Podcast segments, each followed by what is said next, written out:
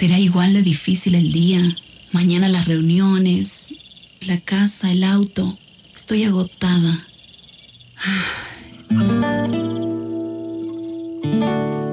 No importa cuántas cosas me hayan angustiado hoy. Me acercaré a Él porque Él tiene descanso para mi alma y mi mente. Cuando mi corazón está tranquilo, puedo escuchar su voz en quietud y confianza. Mi fortaleza está en descansar en Dios. Ven a descansar.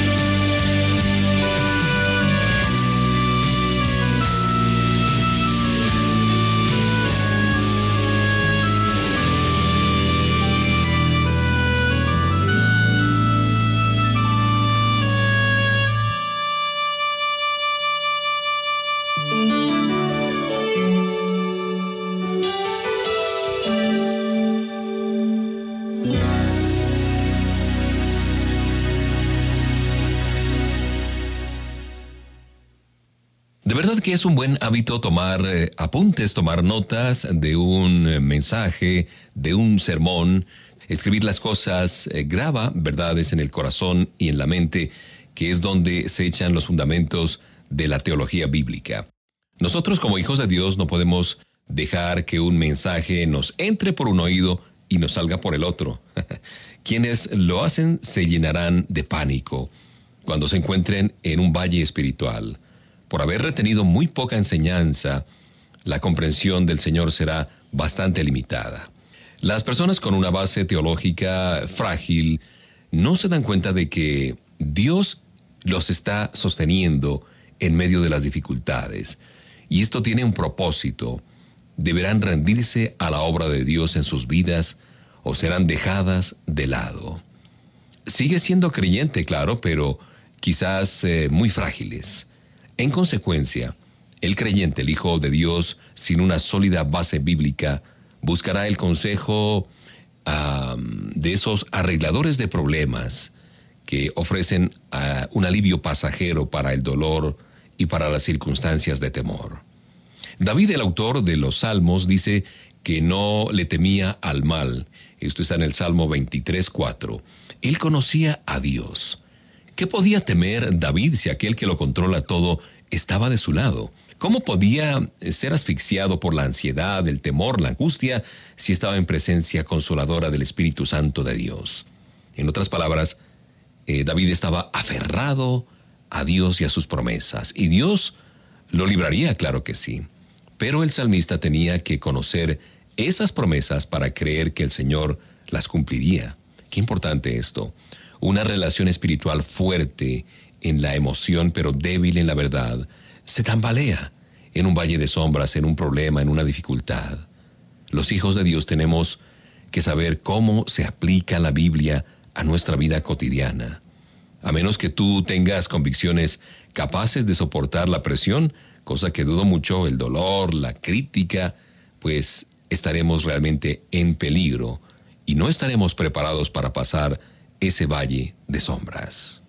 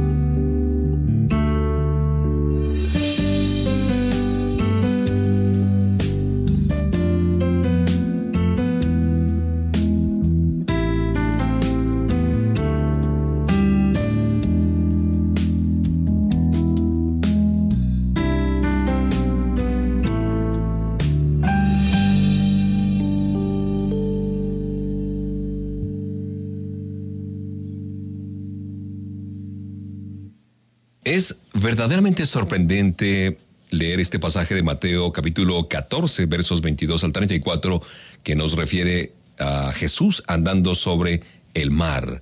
Nadie está libre de pruebas en esta vida. Para ser eh, muy realistas, muy honestos, tú quizás ahora mismo estés en medio de una tormenta o saliendo de una de ellas o a punto de entrar en otra. Esta es una noticia no muy alentadora, pero servimos a un Dios misericordioso que provee a las mil maravillas, sobre todo en los tiempos de oscuridad de nuestra vida. Este pasaje que refiero hoy, de Mateo 14, nos habla de una noche tempestuosa en el mar de Galilea. Jesús provee para nosotros lo mismo que hizo con los discípulos en esa perturbadora situación.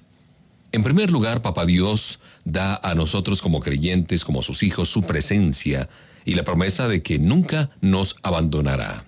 Es este quizás el mejor regalo, porque gracias a este conocimiento y a este convencimiento de que Él estará con nosotros todo el tiempo hasta el fin del mundo, Él nos infunde consuelo, valor, confianza. De otra parte, el Señor bendice a sus hijos con una vía de salida en medio de las dificultades y de las tormentas. Él tiene todo el control de nuestras tormentas y usará la prueba para llevar a cabo su propósito divino. Es posible que no lo entendamos, pero podemos confiar en que su mano nos guiará y seremos bendecidos. Generalmente el motivo y beneficio de una dificultad se hacen evidentes, mientras que en otros casos, pues no es tan claro lo que está ocurriendo. También tener en cuenta que el Padre Celestial nos da a nosotros como sus hijos el potencial para crecer. Las dificultades son para que ejercitemos nuestra confianza y tiempos para conocer más a fondo quién es Papá Dios y cuán grandes son sus promesas, su poder y su amor. Nadie se deleita con las pruebas, que va. Pero recuerda esto, expresar gratitud por la mano de Papá Dios en tu vida y por la manera como Él usará esa adversidad para ayudarte a hacer todo lo que Dios tiene previsto para ti. Descansa en el Señor las pruebas son oportunidades para confiar en nuestro Creador y conocerlo mejor. Este es un amigo como tú, que cuenta cosas buenas de sus buenas experiencias de vida. Mi nombre es Gerardo Domínguez Martínez, de Oaxaca, México. Mi visita a HCJB es un sueño cumplido para mí, ya que tiene más o menos unos 25 a 30 años que yo escucho la radiodifusora Comencé a escucharla en onda corta cuando iniciaba mi camino en la vida cristiana y hubo programas, hubo contenidos que a mí me ayudaron bastante. Aparte de lo que yo aprendí en la iglesia, lo aprendí a través de la HCJB. Ahora escuchamos todavía HCJB a través de la internet y me da mucho gusto estar aquí y conocer parte de la historia también. HCJB ha sido una parte importante en mi crecimiento como cristiano. Juntos podemos seguir inspirando historias. Tus donaciones al ministerio de HCJB nos permite que amigos de todo el mundo donde llega la señal de HCJB sientan la compañía de una voz que lleva esperanza. Para más información sobre cómo donar a HCJB, escríbenos al WhatsApp 098 755 1718 098 755 1718 HCJB es un ministerio que se sostiene principalmente por tus donaciones.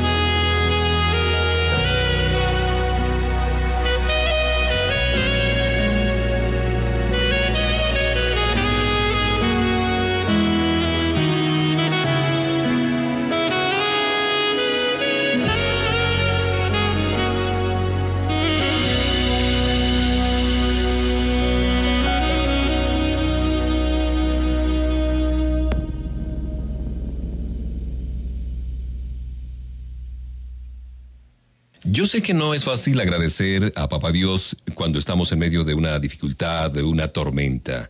Si tú no estás ahora mismo por un momento difícil, probablemente lo estarás pronto. Y no es que sea un ave de mal agüero, no, porque esa es la realidad de la vida. Jesús dijo que tendremos muchas aflicciones en esta vida, pero por más mm, desagradables que sean estas pruebas, hay muchas razones para dar gracias al Señor. Los hijos de Dios, los creyentes, podemos contar con tres ayudas que son la presencia de Dios, una vía de escape o de salida y el potencial para crecer. Otra cosa que nos ofrece Papá Dios en medio de las dificultades y tormentas de la vida es su protección. Dios no necesariamente evita que los eh, creyentes experimentemos sufrimientos o desilusiones, no. Detener las tormentas puede ser nuestro objetivo, pero desde la perspectiva de Papá Dios, la adversidad puede ser necesaria para que maduremos espiritualmente. Sin embargo, Papá Dios nos da su protección permaneciendo con nosotros en esta batalla, en esta lucha. Después de recibir a Jesús como nuestro Señor y Salvador, tenemos la promesa de que Dios está con nosotros o mora en nosotros y que nunca nos dejará ni nos desamparará. Es más, tenemos la seguridad de que nada podrá separarnos del amor de Dios, como dice el libro de Romanos capítulo 8.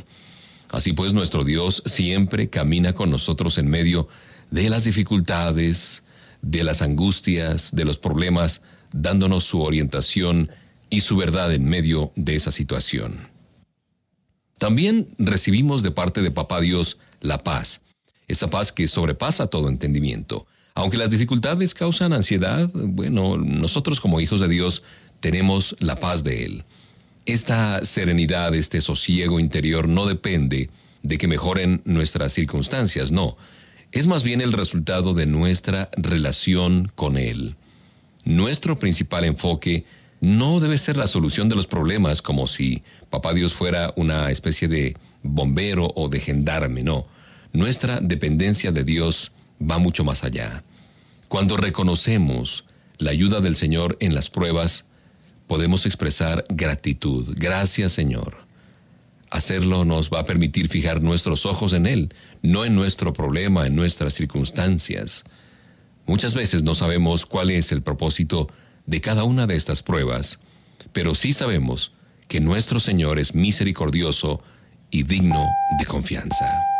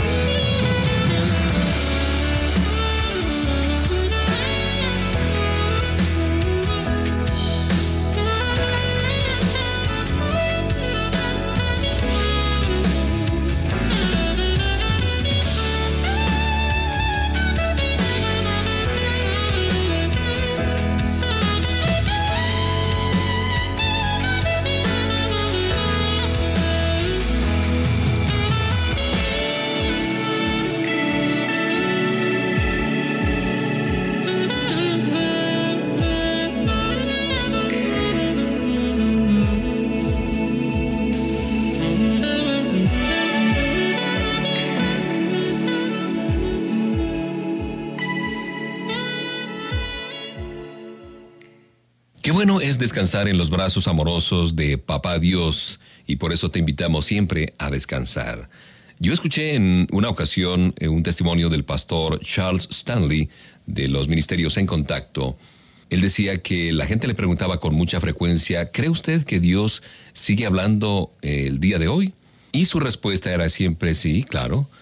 Sin embargo, dice el pastor Stanley, hubo un tiempo en mi ministerio cuando yo estaba demasiado ocupado para escuchar la voz de Dios. Estaba predicando seis veces a la semana, grabando los programas de televisión y de radio, viajando por todo el país, escribiendo un libro, pastoreando una iglesia, supervisando el personal de una congregación grande.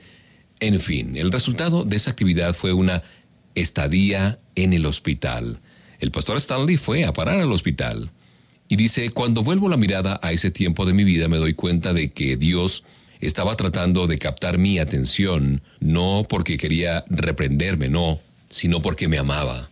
Su deseo más profundo no es que hagamos un gran trabajo, sino que tengamos compañerismo con Él por encima de todo. Esta es la razón principal por la cual Él nos sigue hablando hoy. Dios le ama a usted y desea que tenga la paz y la libertad que vienen de conocerlo íntimamente, pero eso podrá suceder solamente si pasa tiempo con Él. No podrá escuchar la voz de Dios, dice el pastor Stanley, si está corriendo eh, por aquí y por allá de un lugar a otro. No podrá discernir la dirección que Él ha establecido para su vida si no lo está escuchando a Él y hablando por teléfono celular al mismo tiempo. no podrá entender la verdad que Él ha guardado en las Sagradas Escrituras si está leyendo su Biblia mientras envía mensajes de texto o hace otra cosa. La verdad que sí, es fácil verse envuelto por todas las cosas que pensamos que tenemos que hacer hoy, pero pasar calidad de tiempo con Papá Dios es lo más importante. Nada se iguala a esto. Si tú tomas la decisión consciente de dejar a un lado todas las cosas, las preocupaciones que te desenfocan y de encontrar esa paz, ese descanso y toda tu atención en el Señor, Él te bendecirá sin límites. Él está siempre presente en todas las circunstancias y hará que la luz de su sabiduría esté en tu corazón si buscas su dirección. Solo tienes que disminuir la velocidad y escuchar a Dios.